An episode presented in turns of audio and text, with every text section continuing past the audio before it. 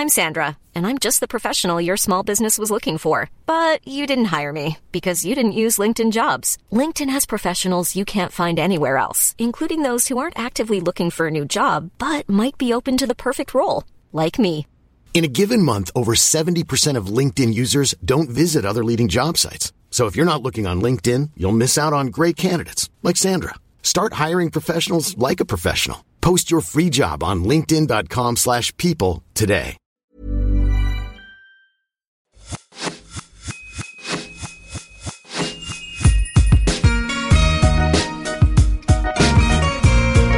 Bonjour et bienvenue sur l'Aléa, le podcast qui t'aide à devenir acteur de ta vie. Je suis Laura Pouliken et à travers mon compte Instagram, Low From Paris, ce podcast et toutes mes prises de parole, je te transmets mes cheminements autour du bien-être, de la parentalité, de l'entrepreneuriat, du développement personnel et professionnel. Ici, tu trouveras chaque semaine les parcours, les témoignages ou les conseils d'entrepreneurs, de sportifs, d'artistes, de thérapeutes, de coachs qui t'éveilleront, t'inspireront sur ta propre trajectoire, te permettront de vivre en harmonie avec toi-même et le monde qui nous entoure, t'accompagneront dans la construction de la vie de tes rêves, malgré des aléas que l'on rencontre tous et toutes. Les valeurs qui m'animent L'amour, l'audace, le bien-être, la contribution. Si tu ne veux pas manquer les nouveaux épisodes, je t'invite à t'abonner au podcast via la plateforme avec laquelle tu m'écoutes. Et si cet épisode te plaît, n'hésite pas à laisser un commentaire et 5 étoiles sur Spotify ou Apple Podcasts, à le partager autour de toi à une sœur, un ami, un membre de ta famille qui aurait besoin d'inspiration pour aller au bout de ses projets.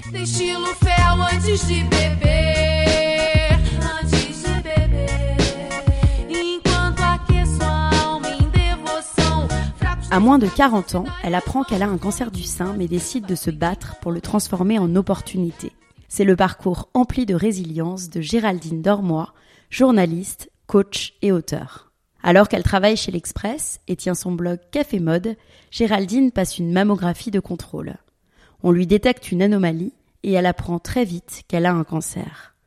S'ensuivent plusieurs étapes très difficiles qu'elle extériorise dans un livre qu'elle nomme Un cancer pas si grave.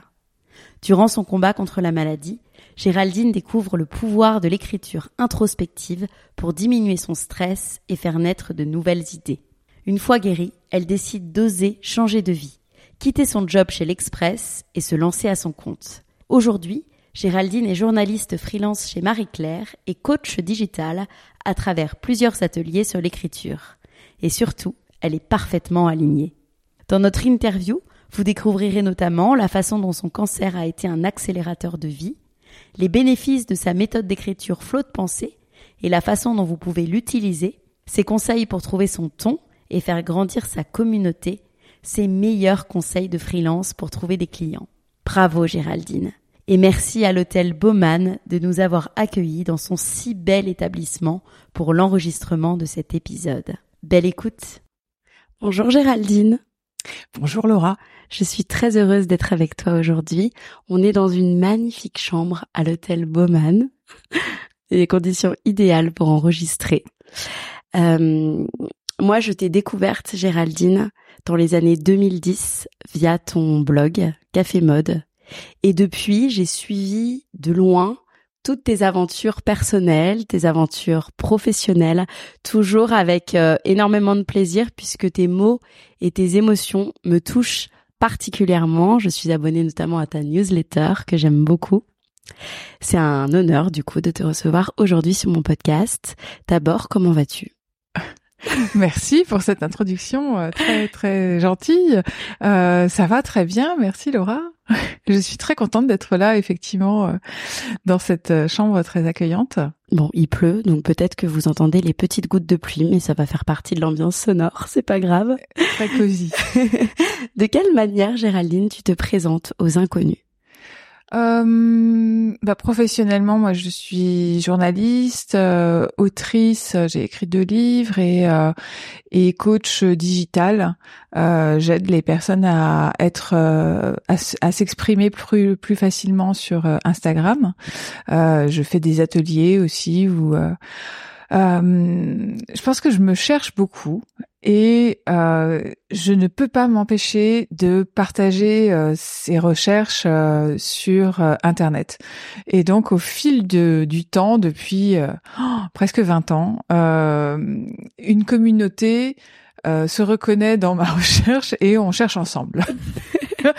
et cette communauté très fidèle a euh, est passé d'une plateforme à l'autre en fait. J'ai commencé par le blog et puis il y a eu euh, les réseaux sociaux, Facebook, Twitter, Instagram, euh, plusieurs newsletters et euh, je suis très reconnaissante aux personnes qui, comme toi, m'ont découvert en, cours de route et ont pris le, le, train en marche et, et je pense qu'on se on se fait du bien en essayant d'aller mieux euh, toutes euh, ensemble. Exactement, c'est très joliment dit et c'est exactement ça. Je pense que je t'ai pris un bout de ton introspection et après j'ai suivi comme un fil qu'on déroule et on, on, se laisse embarquer par toi et puis aussi ta vie de famille, ton enfant dont tu parles aussi euh, avec beaucoup de, de délicatesse en même temps en en disant un peu mais pas trop. C'est toujours avec un, juste équilibre.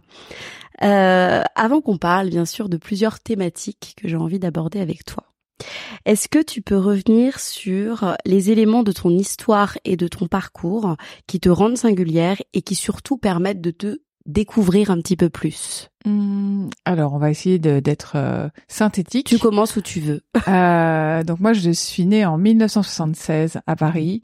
J'ai grandi en région parisienne euh, et en fait, euh, j'ai découvert tard euh, ce que je voulais faire. je suis une late bloomeuse, late bloomer. j'ai fait un bac B, ce qui a été après un bac ES. donc j'ai fait une prépa HEC et j'ai fait euh, Sub de Corinthe, une école de commerce, parce que euh, euh, c'était une voie généraliste euh, qui euh, me qui laissait la porte ouverte à beaucoup de choses. Et puis et puis la prépa a été un moment très difficile mais qui permettait une grande stimulation intellectuelle. Donc ça me ça me plaisait même si j'en ai bavé. Et sauf qu'après l'école de commerce bon bah j'étais pas très avancée. J'avais une passion pour la mode mais que je n'assumais pas parce que c'était une époque les années 90 où euh, la mode était moins présente euh, dans euh, l'espace public. C'était quelque chose qui était perçu comme bien plus frivole qu'aujourd'hui. LVMH, Kering n'étaient pas encore les deux grands groupes. Ils étaient en train de se constituer, mais ça n'avait pas le même poids économique et, et donc c'était ça n'était pas considéré comme très sérieux. Et, et j'ai attendu plusieurs années pour finalement me dire bon, tu vas faire l'Institut français de la mode, un, un master euh, pour avoir une sorte de de reconnaissance, mm. euh, pour être estampillée euh, sérieuse mm. avec une culture mode, parce que c'était quelque chose qui me auquel je m'intéressais depuis très très longtemps depuis l'enfance.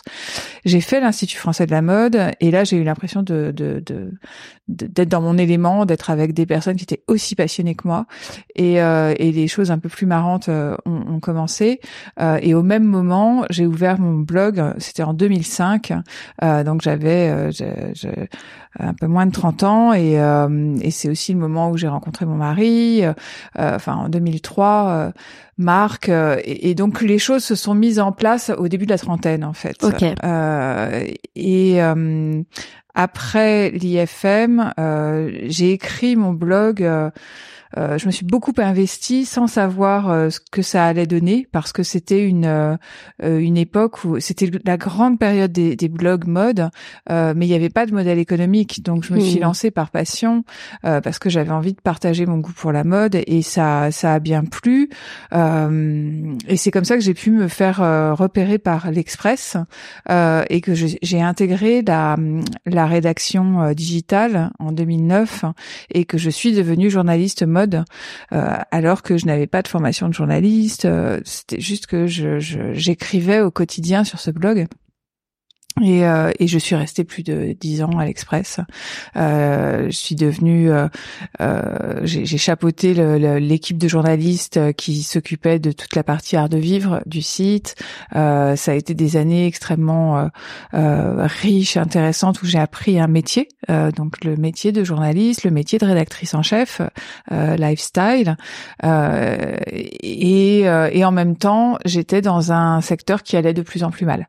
Euh, le secteur de la presse est, vraiment en perdition. Euh, Il y, a, y a quelques euh, institutions euh, qui, euh, qui qui perdurent, mais sinon, euh, la- la- Internet a vraiment fait est encore en train de faire un grand ménage dans dans cette profession, et donc ça c'était de plus en plus difficile d'y travailler dans des bonnes conditions, mais comme j'étais très passionnée par mon métier, euh, j'arrivais pas à partir. Et il se trouve que en 2017, j'ai eu un cancer du sein euh, qui a euh, qui m'a qui m'a mise face à euh, tout ce qui était euh, trop contradictoire dans ma vie et qui faisait que euh, il y avait un mal-être que moi je me suis expliqué. Enfin, j'ai voulu trouver un sens à, ce cancer en me disant qu'il y avait des choses à ajuster, il y avait des transformations à opérer et et, donc j'ai eu la chance que ce soit un cancer pris à temps, un cancer que je, que j'ai moi-même euh, défini comme pas si grave puisque j'en ai tiré un livre On va en euh, parler que de, j'ai de- que, que j'ai euh, intitulé comme ça un cancer pas si grave. Et euh, et ça a été le, le, le début de- d'une d'une transformation assez profonde dans pas mal de euh, domaines de ma vie. Et justement, quand euh, quand tu penses à, à la Géraldine, justement jusqu'en 2017, donc qui a son blog, qui travaille chez l'Express, comment tu te sens? Moi au quotidien j'étais très heureuse parce que euh, j'avais mon mari euh, qui avec qui tout se passait bien. J'avais mon fils donc j'ai un fils qui a aujourd'hui 12 ans euh, avec qui tout se passait bien aussi. Euh, j'avais un, un métier qui euh, qui je me sens et je me sentais profondément journaliste, donc je me sentais à ma place. Euh, et en même temps, je traînais euh, des, des choses qui, des conflits non résolus. Euh, J'avais euh, euh, toujours des, des, des troubles du comportement alimentaire qui euh, faisaient que ça m'empoisonnait euh, littéralement la vie parce que j'a- j'arrivais pas à, à, à réguler ma, ma consommation de sucre. Je mangeais trop sucré et mon corps le supportait de moins en moins. Euh, c'était c'était quelque chose qui était difficile au quotidien mais y a on, on a toujours des problèmes. Voilà, donc euh, c'était pas non plus euh, je, je- j'avais une vie qui me qui me plaisait bien. Euh, et la vie à la rédaction de l'Express euh, je je m'entendais très bien avec euh, avec mes avec mes supérieurs avec euh, mon équipe. Euh, je suis restée en très bon terme avec tout le monde euh, quand je suis partie. Donc euh, euh, vraiment euh, Ouais, le petit signal à la limite, c'était l'alimentaire, quoi. C'était euh, cette, ce- Oui, ce rapport à la même- food et encore. Non, mais en même temps, il y avait des choses, euh, enfin, Hmm. dans, dans mon métier, euh, profondément, euh, il y avait des choses souterraines qui, qui n'allaient plus. Donc, euh, En 2017, du coup, un aléa arrive, négatif, mais en même temps positif. On va en parler. Un Mhm. cancer du sein qui est transformateur dans ton parcours. Est-ce que tu peux me raconter Alors, je parle de mot cataclysme parce que c'est comme ça que je l'appellerais, mais peut-être que ça va pas du tout être le mot que tu vas employer. Mais est-ce que tu peux me raconter ce cataclysme et les jours qui s'en suivent? Ah oui, euh, oui, oui, si, c'est un cataclysme, c'est un, enfin, c'est un, un- le ciel qui te tombe sur la tête sur le moment. euh, On peut pas, c'est, c'est quelque chose de gros. Euh, donc c'était en novembre 2017, donc ça fait pile, euh, ça fait pile six ans ce, ce mois-ci. C'est peut-être même, euh, ouais, on est vraiment, vraiment dans les jours, euh, euh, presque exactement. Euh, moi, j'ai des, des seins qui, j'avais une poitrine avec une, une densité des seins très fermes qui faisait que même à la- l'autopalpation, euh, on pouvait pas sentir s'il y avait quelque chose de suspect ou pas. Et donc, à partir de 40 ans, à, à l'époque, j'avais donc, je sais plus 41, euh, 42.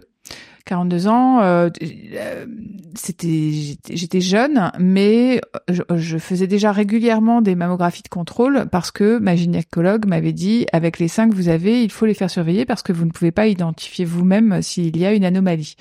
Et donc ça faisait plusieurs années que ça durait, euh, qu'elle m'avait dit ça, et donc moi je faisais des mammographies, euh, euh, des, des mains dans les poches parce que c'était devenu une contrôle. formalité et euh, les premières fois, on a peur et puis après, on, on- on fait ça tout à fait euh, naturellement.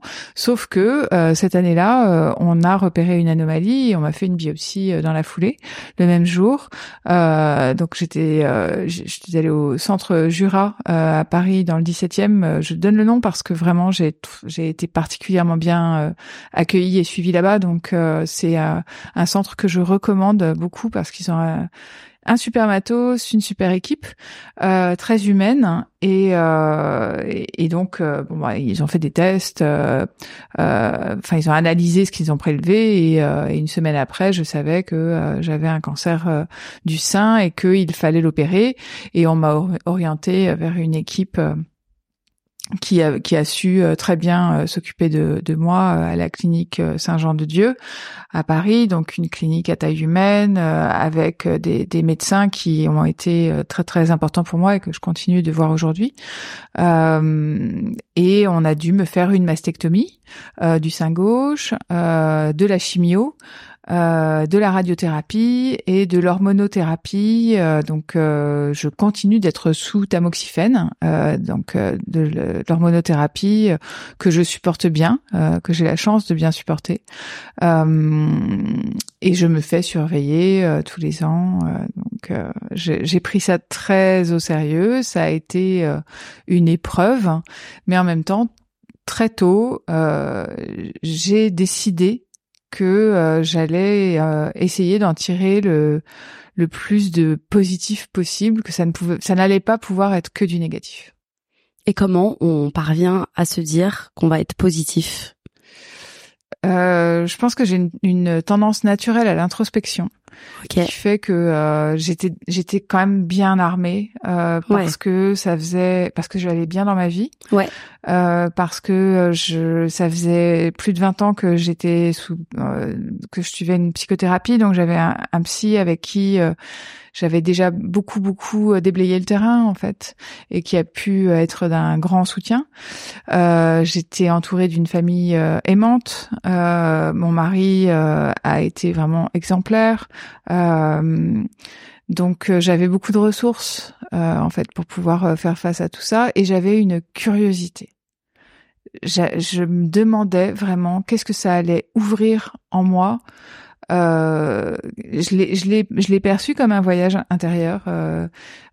Qu'est-ce que j'allais apprendre de moi grâce à quelque chose qui n'était pas c'était pas un cadeau, c'était pas je m'en serais bien passé, mais puisque c'était là, comment est-ce qu'on allait euh, transformer ça en opportunité? Tout à fait. Et on dit d'ailleurs qu'il faut savoir accepter les choses pour aller de l'avant et guérir. Est-ce que on arrive toujours à accepter et est-ce que tu es d'accord avec cette affirmation? Euh, moi, je suis pas dans, je suis pas trop dans la colère et donc euh, oui, j'acceptais. C'était pas, c'était pas ça l'enjeu pour moi. C'était plus euh, d'accepter la peur Mm. parce qu'on a tout un tas de peurs qui surgissent et euh, et, et moi, je dois composer avec mes peurs et j'en ai beaucoup. Euh, mais l'acceptation, euh, oui, j'étais pas, j'étais pas dans un sentiment de oh c'est injuste. Moi, je me suis dit. Grâce à l'attitude des médecins, euh, j'ai été très vite rassurée sur le fait que, a priori, je n'allais pas mourir de ce cancer-là. Euh, j'allais être, euh, c'était pris à temps, j'allais être bien soignée. C'était un cancer qui se soignait euh, euh, bien en France. En revanche, bah, ça allait transformer beaucoup de choses. Et en plus, je, moi, je me souviens quand tu as annoncé que ton cancer, bon, j'étais toute jeune, c'était, enfin, toute jeune, j'ai 35 ans aujourd'hui, mais j'avais moins de 30, donc je me sentais pas vraiment concernée. Mais je me souviens par contre que tu étais une des premières, finalement, qui l'annonçait publiquement et qui en parlait publiquement, on va dire, dans les créatrice de contenu influenceuse. Depuis, il y a eu Émilie Brunette, il y a eu et c'est vrai que du coup, je me mets à, à ta place et t'avais pas forcément d'identification, t'avais pas forcément de personne à, à qui en parler. Alors c'est vrai qu'on en parlait euh, moins qu'aujourd'hui parce que bah, la parole se libère d'année en année grâce aux réseaux sociaux euh, sur tous les tabous, Euh, en tout cas beaucoup de tabous. Euh, et le cancer en est un. Euh, il y avait quand même certaines voix qui moi m'ont aidé, euh, comme celle de Charlotte Husson, euh, la créatrice de Mister K. Euh, moi, j'ai pas annoncé mon cancer en direct. Euh, J'avais eu besoin de digérer la, nouvelle parce que vraiment on a une phase de sidération euh, qui fait que je voulais vivre ça hors ligne et j'avais mis trois mois. je n'en ai parlé que après mon opération et de mastectomie et, et j'avais été surprise de voir la vague d'amour que j'avais reçue de ma communauté et même au-delà de, ma, de la communauté, c'était euh, le, le soutien de, de femmes passées par là, euh, euh, où tout d'un coup, il y avait une sororité parce qu'on avait un ennemi commun. Et, et Charlotte Husson avait vraiment fait partie de ça. Elle, m'avait tout de suite tendu la main et euh, euh, à, à un moment où euh, on est particulièrement vulnérable et où on, on a, elle savait de quoi je, je pouvais avoir besoin, donc euh, c'était oui, on en parlait moins, mais euh, il y avait déjà une solidarité euh, féminine qui était vraiment notable. D'accord. Tu dis dans ce livre que tu as écrit Un cancer pas si grave. Déjà, j'ai envie de revenir sur le titre. Pourquoi ce titre? Euh, parce que je me suis entendue le dire à beaucoup de personnes euh, qui étaient vraiment désolées pour moi quand je disais que j'avais un cancer. Et, elles, étaient presque plus sonnées que, que moi. Et, et je, je m'entendais dire non mais tu sais c'est quand même pas si grave. Et, euh, et il se trouve que je, je, je sais que c'est un titre qui a pu choquer. Euh, ça n'est pas le cancer n'est pas grave. C'est mon cancer à moi n'a pas été si grave. Et je je veux saluer ça. Euh, je veux être reconnaissante euh, à mon corps euh, de m'avoir bon, ok, fait traverser un cancer, mais c'était un cancer qui n'était pas si grave parce que l'imaginaire autour du cancer est tellement fort que on, on voit dès qu'on parle de cancer, on voit la mort et c'est encore très souvent euh, et trop souvent euh, meurtrier.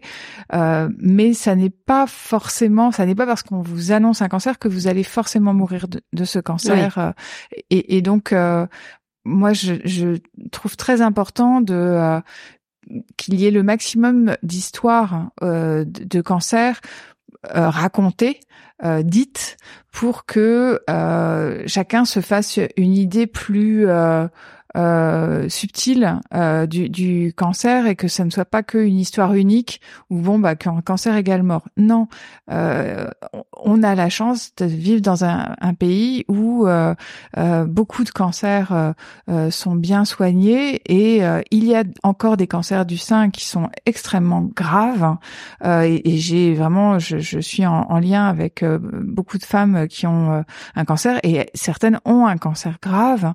Euh, je minimise pas du tout ça, mais je, je, je, je suis d'autant plus reconnaissante à la vie que moi j'ai eu la chance d'avoir un cancer qui n'était pas euh, aussi grave euh, que le leur. Tant mieux. Euh, et puis tu as tout à fait raison de le dire. Et puis ça, je pense que ça, ça fait moins peur, quoi, comme tu le dis. J'espère.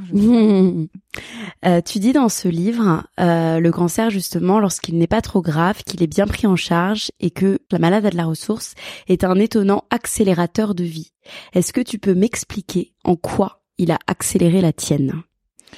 Euh, en fait, euh, se taper un cancer fait que tout d'un coup, la mort est quand même beaucoup plus près.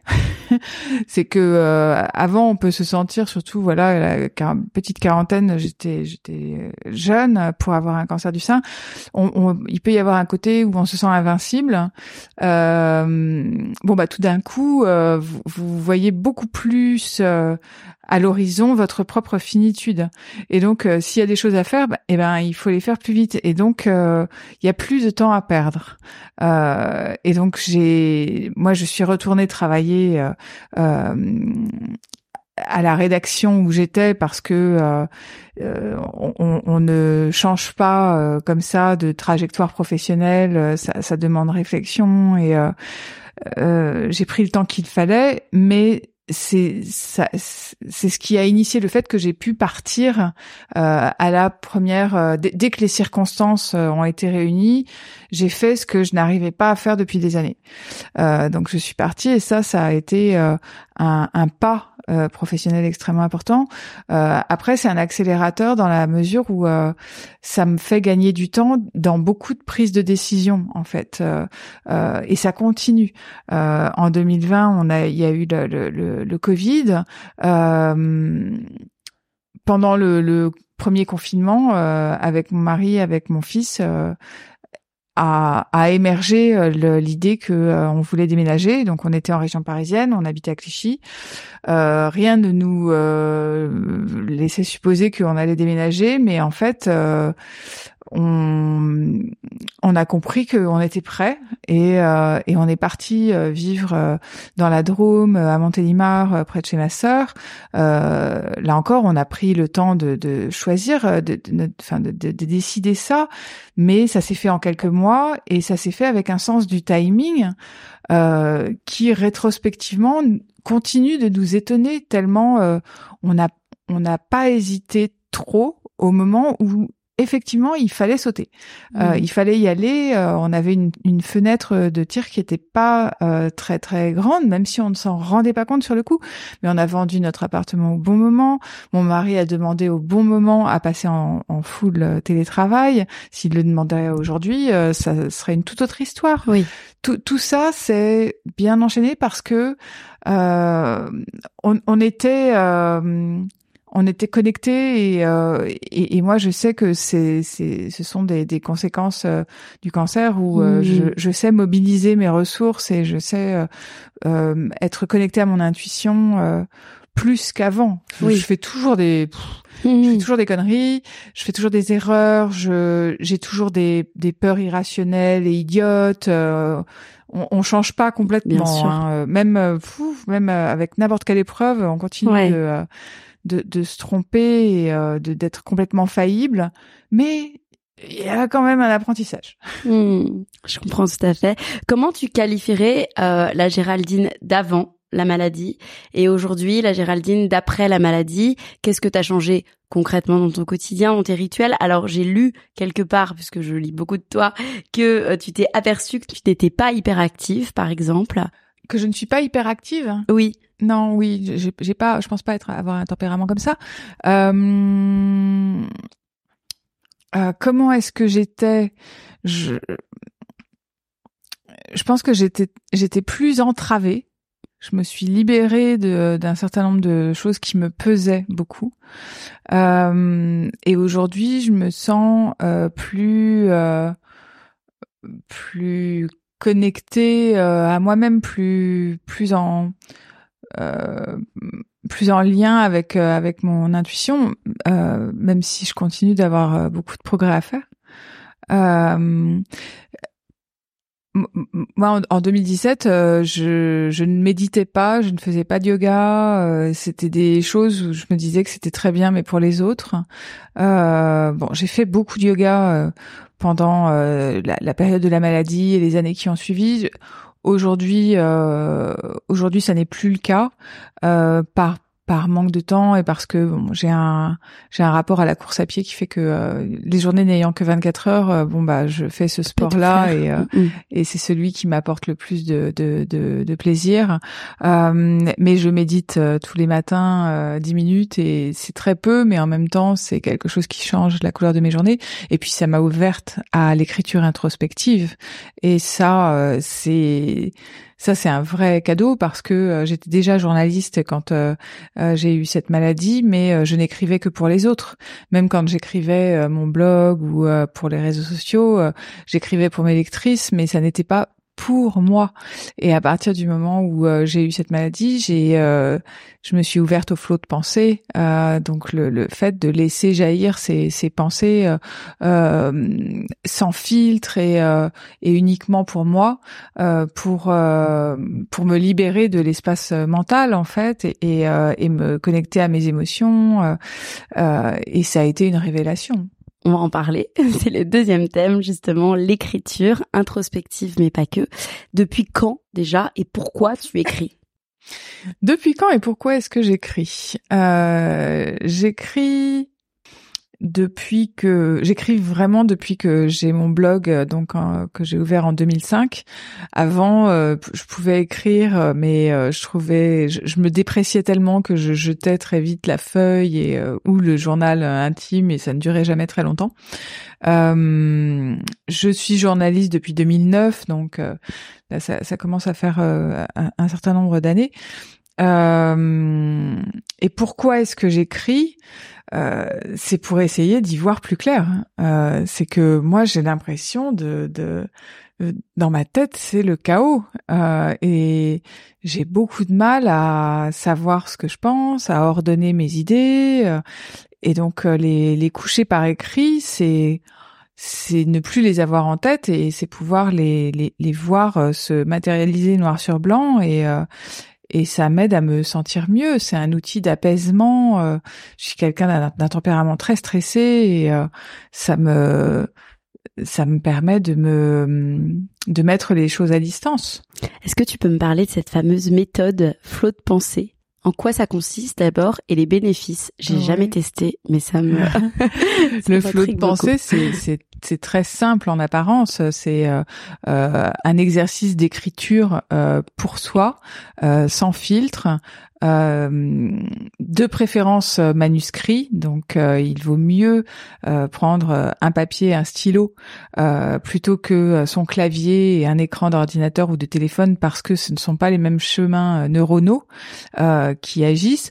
Mais ça marche aussi quand même avec un ordinateur si on préfère et c'est euh, dans un espace-temps euh, donné euh, se laisser aller et déverser sur le papier ce, qui nous encombre dans notre tête, c'est nettoyer ces pensées de ces ruminations pour laisser émerger des, des idées qui sont en dessous, mais qui sont en fait ensevelies par tout notre bazar euh, qui s'accumule au fil euh, du temps euh, et qui nous empêche d'avoir accès à une part de notre inconscient en fait. et donc en, ça, ça s'apparente à une forme de méditation. Mais comment tu fais et qu'est-ce que tu dis à ceux qui ne savent pas par quoi commencer?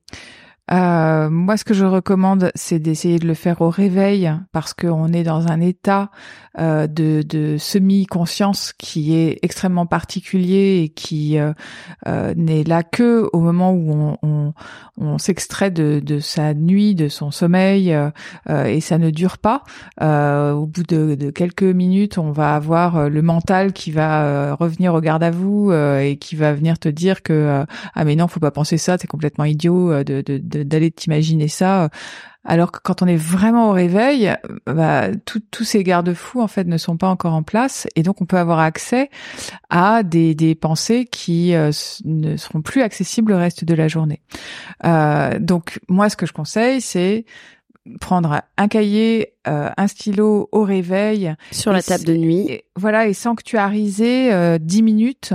10 minutes peuvent vraiment suffire euh, pour avoir un rendez-vous avec soi en fait, euh, pour euh, faire un état des lieux et mettre sur la page euh, ce qui ce qui vient, ce qui surgit, sans euh, sans jugement et sans chercher ni à résoudre un problème, euh, parce que alors là ça devient vraiment très pénible, sans chercher un sens particulier et sans se juger, parce que j'utilise beaucoup l'image des de c'est comme de de de cultiver son jardin euh, de faire le flot de pensée. C'est que euh, pour cultiver son jardin, on a besoin d'enlever les mauvaises herbes. Euh, alors il y a tous les amoureux, il y a beaucoup d'amoureux des jardins qui me disent mais les mauvaises herbes c'est très bien.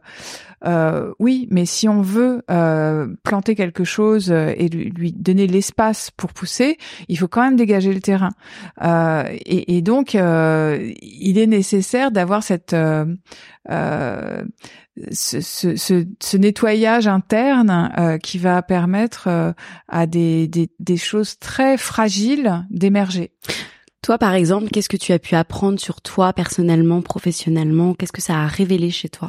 Ah moi j'ai des révélations euh, toutes les semaines. C'est euh, c'est d'ailleurs ce qui me motive, c'est qu'en fait euh, c'est euh, c'est un exercice qui n'est pas dans le plaisir immédiat. Ça, ça demande un effort. Il faut quand même euh, euh, bah, trouver le temps, euh, trouver l'énergie, se confronter à soi.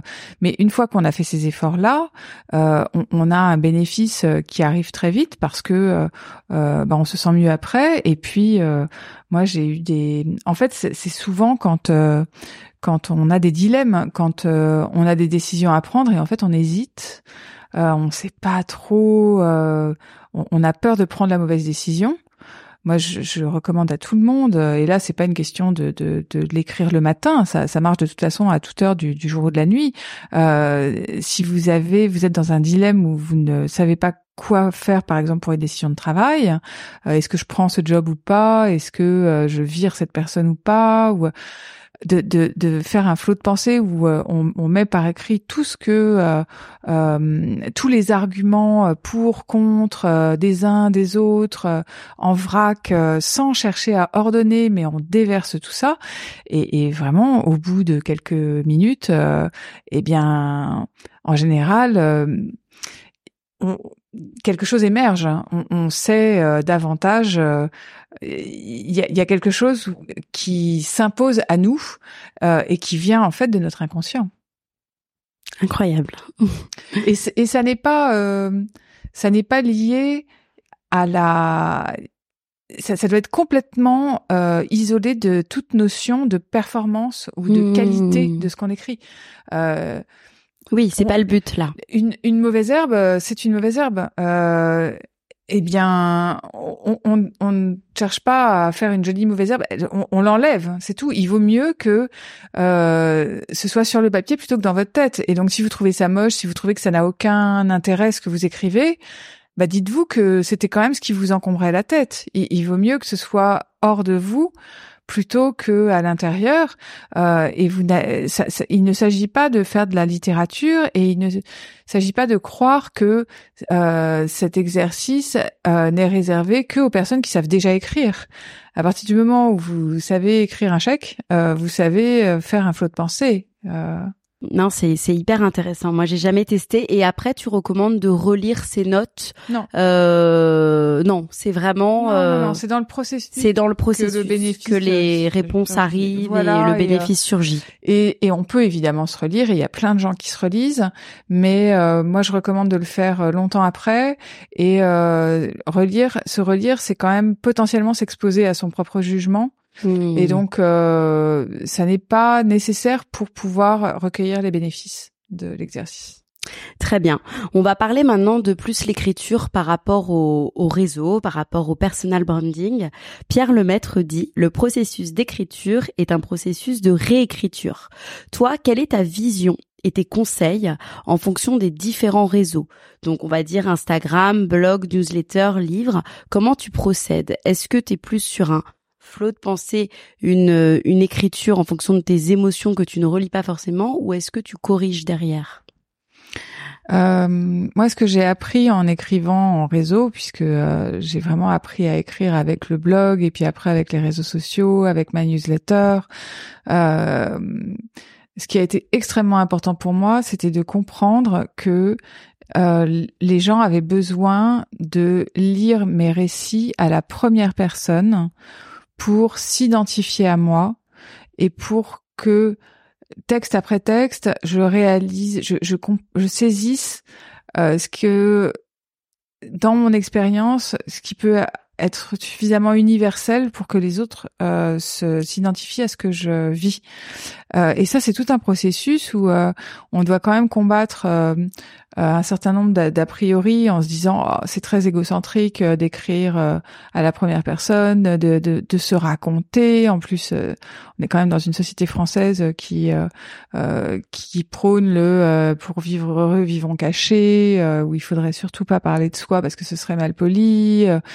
Donc euh, il y a pas mal de pensées limitantes à dépasser. Euh, que moi j'ai dépensé dépassé année après année parce que j'ai vu à quel point ça plus je lâchais et plus ça me euh, connectait aux autres et plus on pouvait avoir des discussions profondes et moi j'avais besoin de cet échange il y a des personnes qui écrivent pour elles et c'est tout. Euh, moi j'ai besoin d'être dans un dialogue. Ce sont les autres qui me permettent d'aller plus loin d'avancer euh, dans mon cheminement intérieur. Et c'est ça qui me guide. Donc après ça s'adapte pour répondre à ta question. Euh, euh, sur un post Instagram, ça va être très immédiat. Je vais parler de, de quelque chose d'assez simple que je vais euh, développer davantage dans une newsletter. Et dans le livre, euh, il y a une notion d'intimité qui est beaucoup beaucoup plus profonde où je me permets de, de dire certaines choses euh, dans dans mes livres que je ne me permettrai jamais de dire euh, dans les sur les réseaux sociaux parce qu'il il y a la sanction du politiquement correct euh, euh, dans les euh, les expressions publiques qui font qu'il y a plein de choses dont on ne peut plus parler.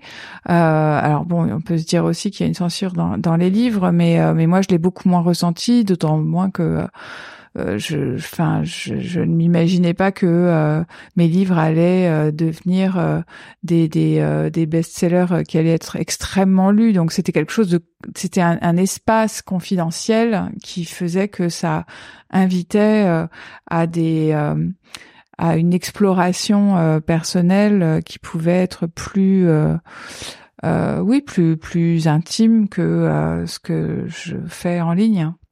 Il y a beaucoup d'indépendantes qui nous écoutent. C'est majoritairement les gens qui nous écoutent aujourd'hui ou qui aspirent à l'être. Toi, tu animes plusieurs ateliers sur Instagram et puis aussi sur la newsletter. Quels seraient tes conseils, tes astuces pour une bonne communication sur Instagram? Tu vas pas dévoiler ton atelier ici, mais des petites, euh, des petits tips Oh, que bah, tu peux nous donner en, en oui, voilà, il y a tellement de avant-première. choses à dire que moi, de toute façon, euh, j'ai- j'ai j'ai envie de libérer les énergies. Donc, euh, je pense que le, le plus important, c'est de comprendre qu'un compte a besoin d'être incarné et que euh, les gens euh, suivent des personnes et pas des marques. Et donc, ils ont besoin de savoir qui est-ce qui parle, euh, qui est-ce qui s'exprime euh, derrière le compte. Et donc, euh, si vous pouvez vous montrer, c'est bien.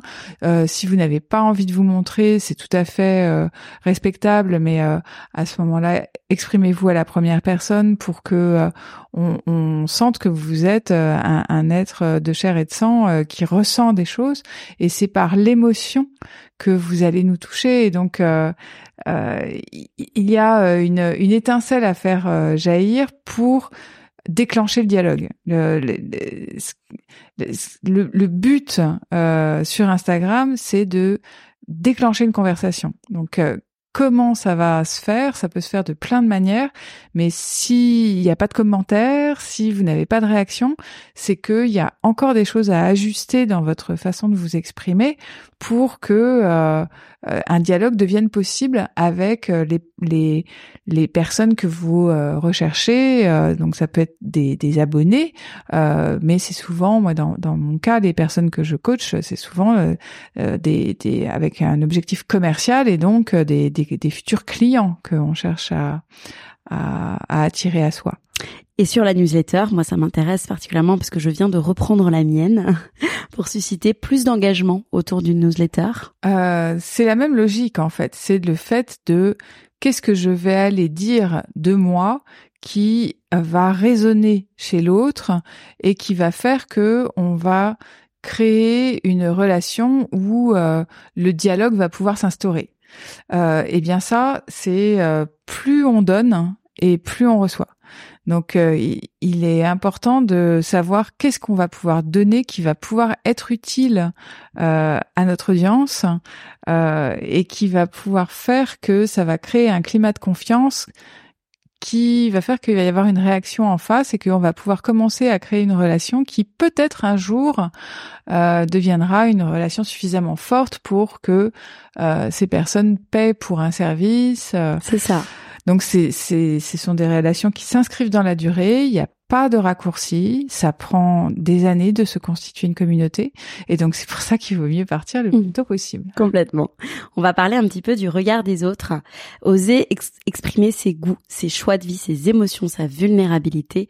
Aujourd'hui, dans cette société où prime, comme on l'a dit tout à l'heure, la confiance en soi, les rapports de force, le bonheur extrême, c'est un acte remarquable. Toi, quelle est ta relation avec le regard d'autrui? Toi qui donnes autant, justement?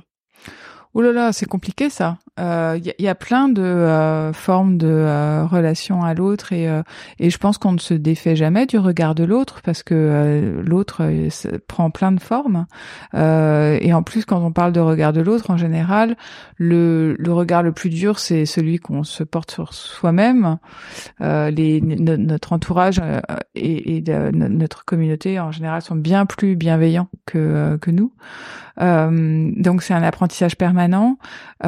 Le fait de, de s'exprimer sur les réseaux sociaux, sur Instagram en particulier, ça, moi, ça, ça me pousse à réfléchir beaucoup sur mon besoin de validation, puisque euh, bah, c'est, intrinsèque euh, à Instagram, c'est, bâti comme ça avec euh, les likes, les commentaires, les, les nouveaux abonnés, et, et donc. bah, je, me, je me demande continuellement pourquoi est-ce que je fais les choses? Est-ce que c'est par quête de reconnaissance euh, ou est-ce que c'est par euh, euh, un- un- une véritable envie de, partage et une véritable envie d'aller vers l'autre bah, Ça dépend des moments.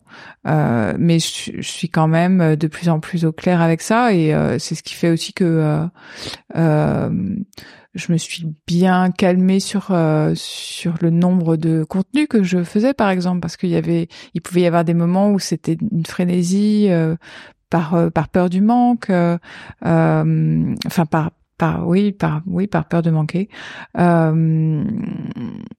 c'est ça, ça nécessite une, une bonne connaissance de soi et une connaissance des, des réactions des autres aussi de, de s'exprimer en ligne. Donc c'est un apprentissage permanent.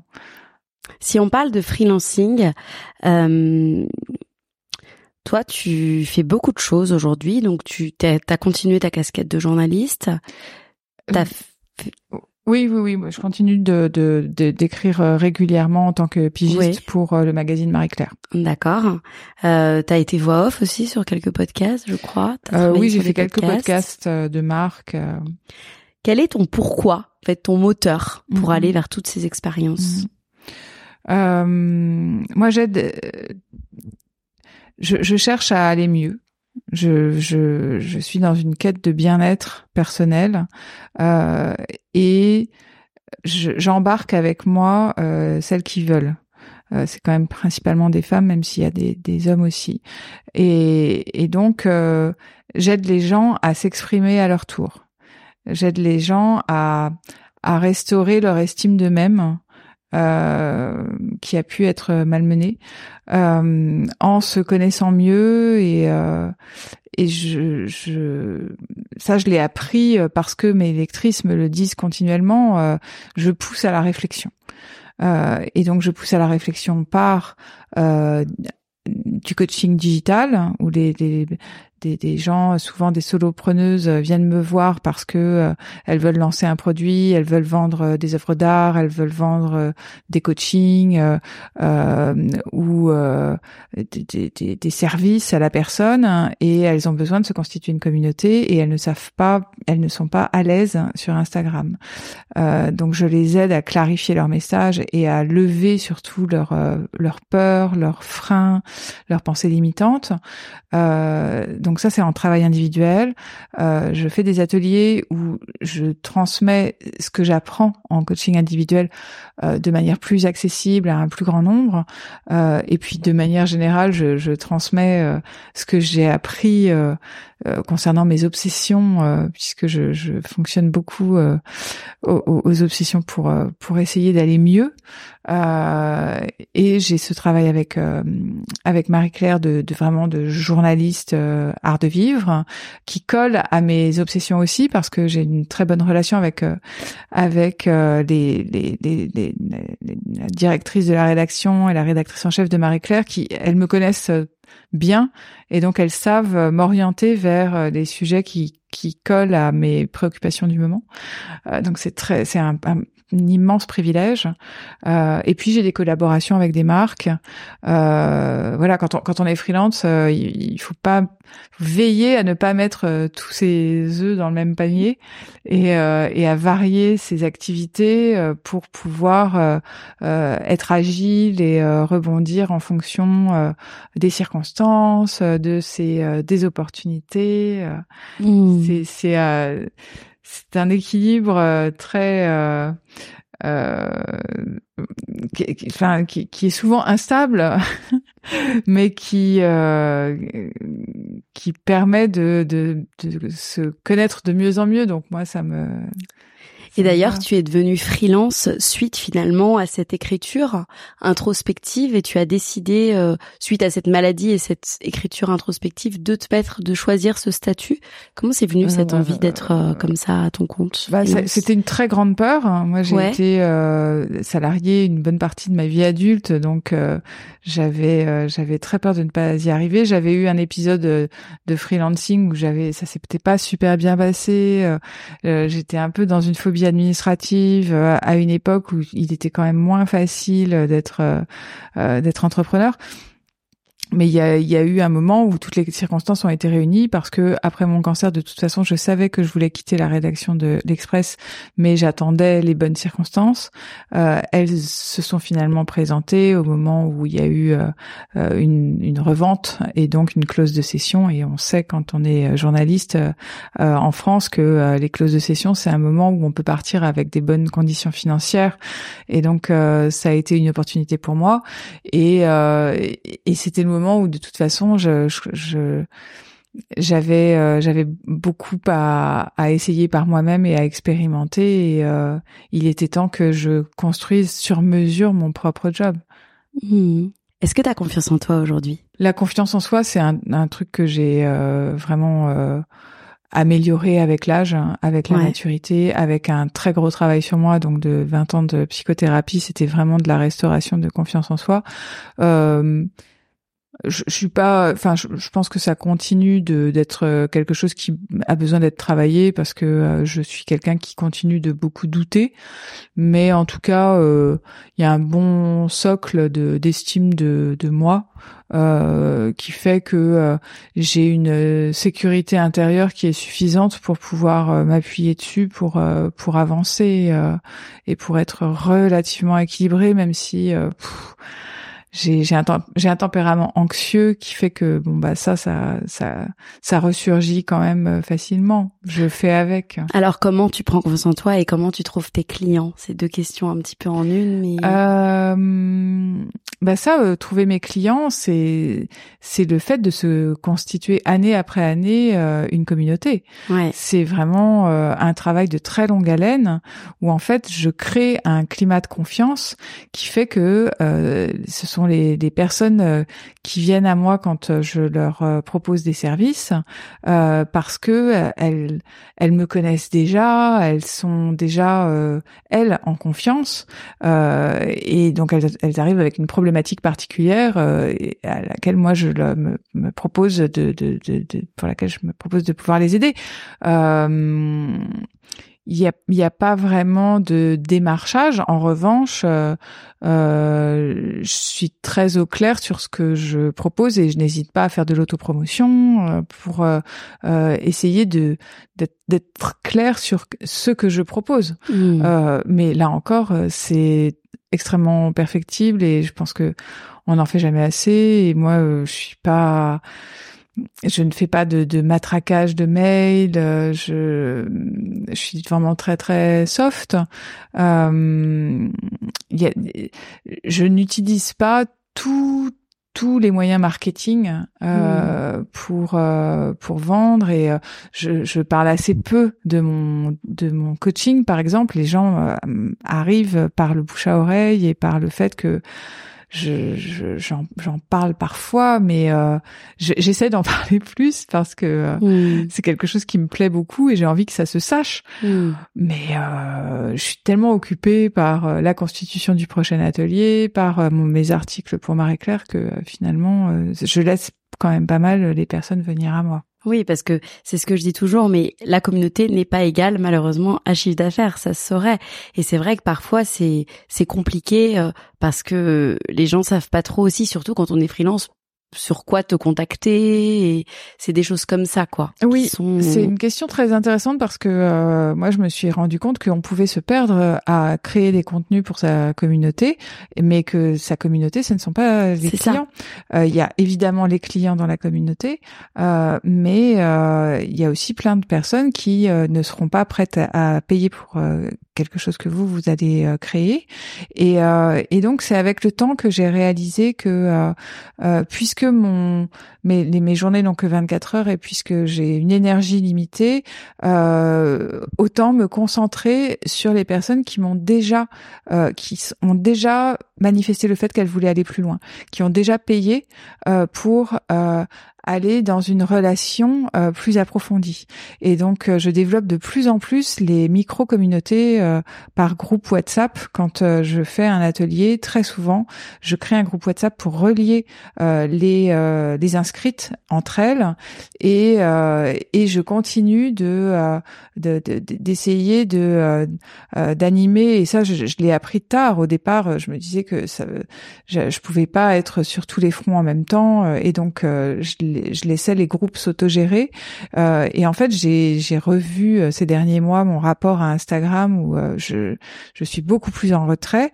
Et donc j'ai récupéré du temps que je peux mettre au plus près de euh, de personnes avec qui je peux tisser des relations plus profondes Mmh. finalement. C'est pas qu'il y en a qui sont meilleurs que Oui, d'autres c'est juste qu'il y en a qui ont manifesté euh, le fait qu'elles avaient envie d'aller plus loin et que euh, on pouvait tisser euh, des, des liens euh, euh, beaucoup plus euh, profonds euh, et donc je privilégie ces liens là aujourd'hui Euh, et donc ça resserre les liens avec des clientes euh, Mmh. potentielles euh, Mm. et donc on c'est tout, tout le monde tout le monde y gagne Quelle est ta relation à l'argent? Comment tu fixes tes prix?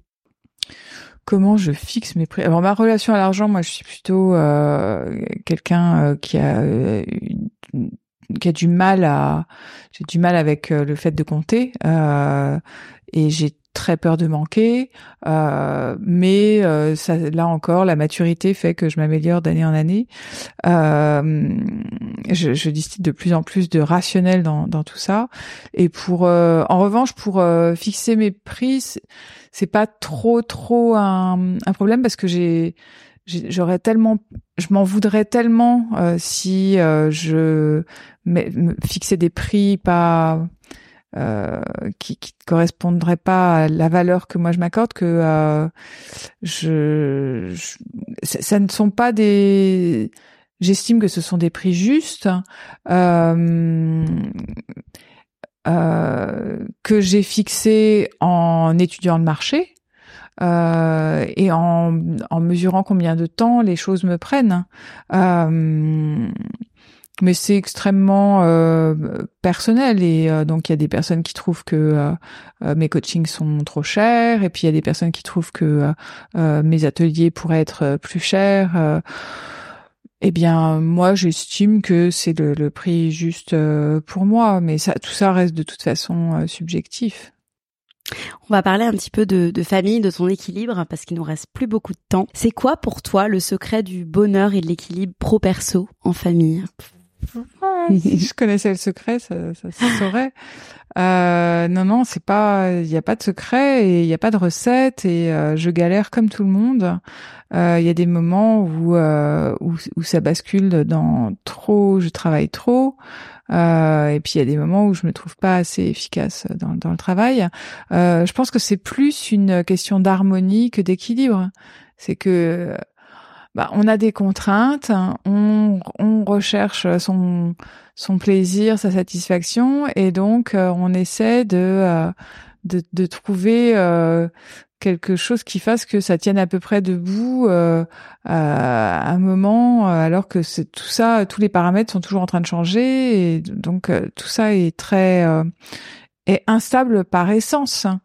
Euh, bon, il se trouve que euh, de d'avoir une relation forte avec son conjoint, euh, c'est c'est déjà euh, énorme pour moi. En tout cas, il y a plein de, de personnes qui qui vivent seules et qui sont très bien seules moi j'ai j'ai construit ma vie avec avec quelqu'un qui qui m'apporte énormément de force au quotidien et puis je je mets mon mon, enfin, ma priorité sur euh, sur ma, mon équilibre familial. Euh, on est parti vivre euh, dans la Drôme à Montélimar pour être en famille aussi. C'était c'était vraiment une une grande volonté de ma part, de notre part, alors que mes parents sont âgés et que on, on, sait que on veut en profiter tant qu'on peut. Donc on est une, on est devenu une tribu parce que mes parents déménager en même temps.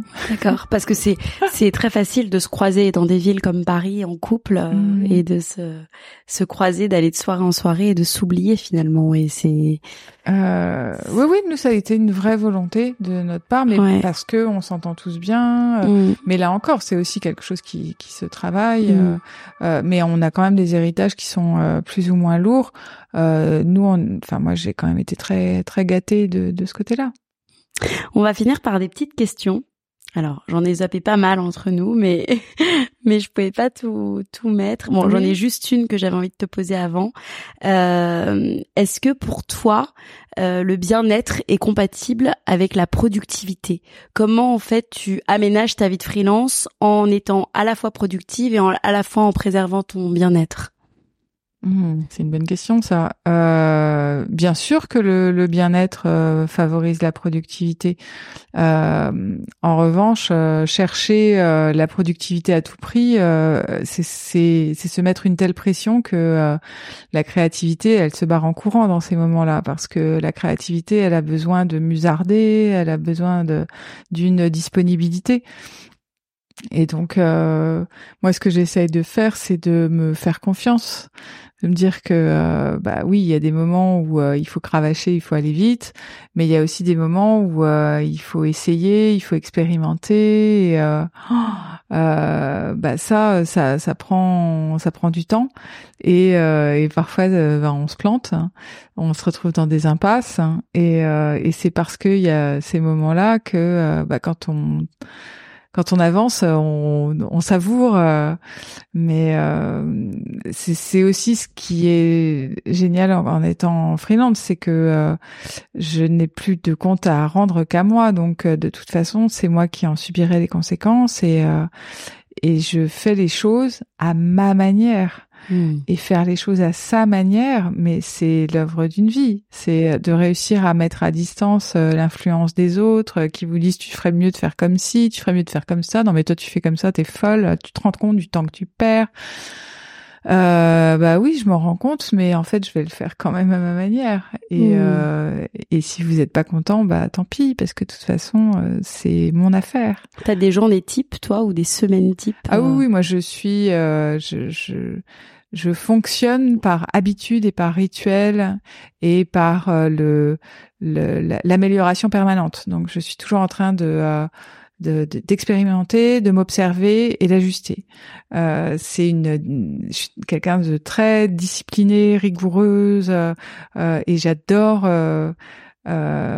observer sans jugement et voir ce qui se passe et, et, et noter et essayer de de faire mieux la fois d'après, euh, ça donne du voilà, on revient sur le fait que c'est c'est ma façon de, de, de trouver du sens au chaos euh, quelque Mmh. part. On va finir par des questions. Qu'est-ce que tu dirais à la Géraldine de 20 ans de moins? Alors l'idée c'est d'y répondre, euh, voilà, sans trop, avec des réponses assez courtes. Euh, T'inquiète pas, tout va bien se passer. Euh, tu as réalisé ce rêve finalement d'être indépendante. Quels sont tes prochains rêves? Euh, Mon prochain rêve, c'est de, euh, de, ré- de réussir à vivre bien de euh, mes activités. Je suis encore en train de les, développer et, euh, et, financièrement, j'ai encore un équilibre à trouver et je m'y emploie.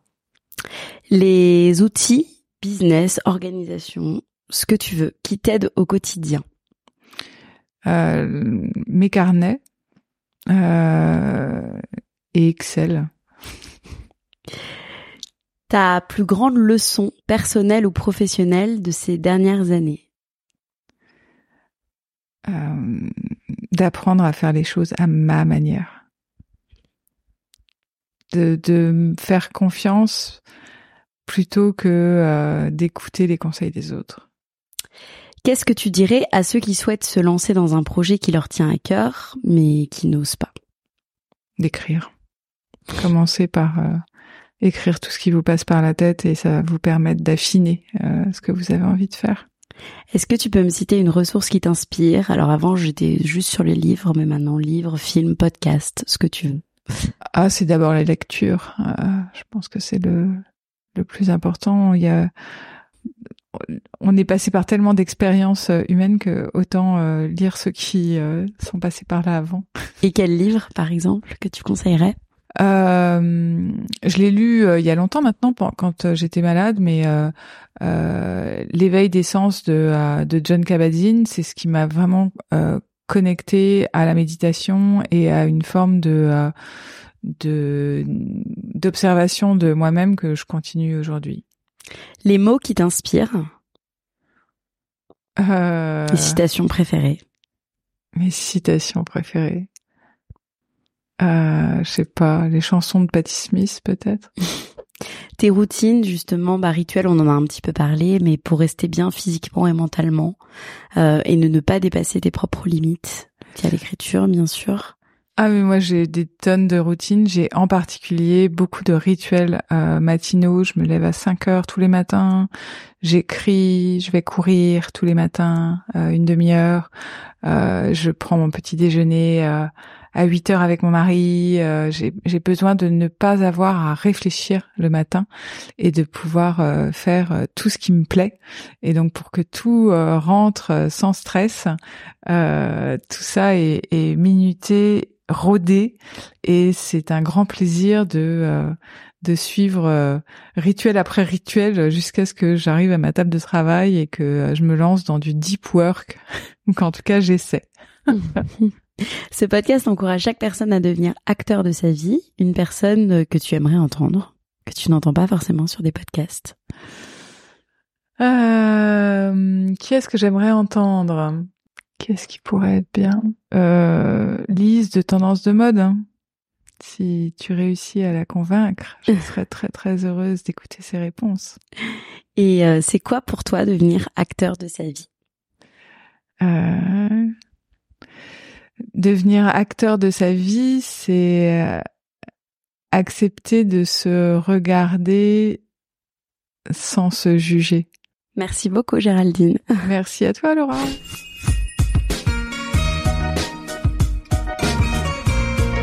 Cet épisode est maintenant terminé. En espérant qu'il vous ait plu, je vous donne rendez-vous maintenant sur le compte Instagram lalea.podcast pour découvrir les coulisses de l'interview.